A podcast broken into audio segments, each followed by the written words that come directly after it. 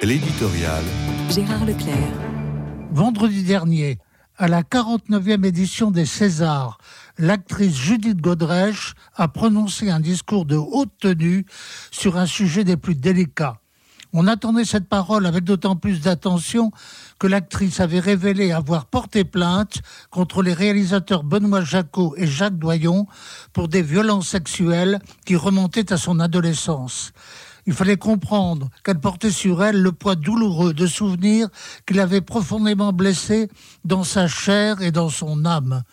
Mais s'il avait tenu à s'exprimer dans la salle de l'Olympia face à toute la famille du cinéma français réunie, c'est qu'il ne s'agissait pour elle pas seulement d'une question personnelle. Les pratiques dont elle avait été victime concernaient toute la profession. Encore faut-il que cette profession reconnaisse enfin la réalité et ose la révéler elle-même. Une formule de Judith Godrèche exprime à elle seule la difficulté de cette parole qui demeure sans écho là où elle devrait être entendue. Je parle, mais je ne vous entends pas. Où êtes-vous?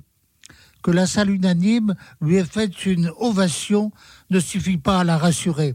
Pour moi, l'étape suivante, c'est de m'entourer de gens et de réfléchir à des solutions concrètes. Je continuerai, je ne lâcherai pas. Même si c'est très douloureux, j'assume le sentiment de trahir en quelque sorte la grande famille du cinéma.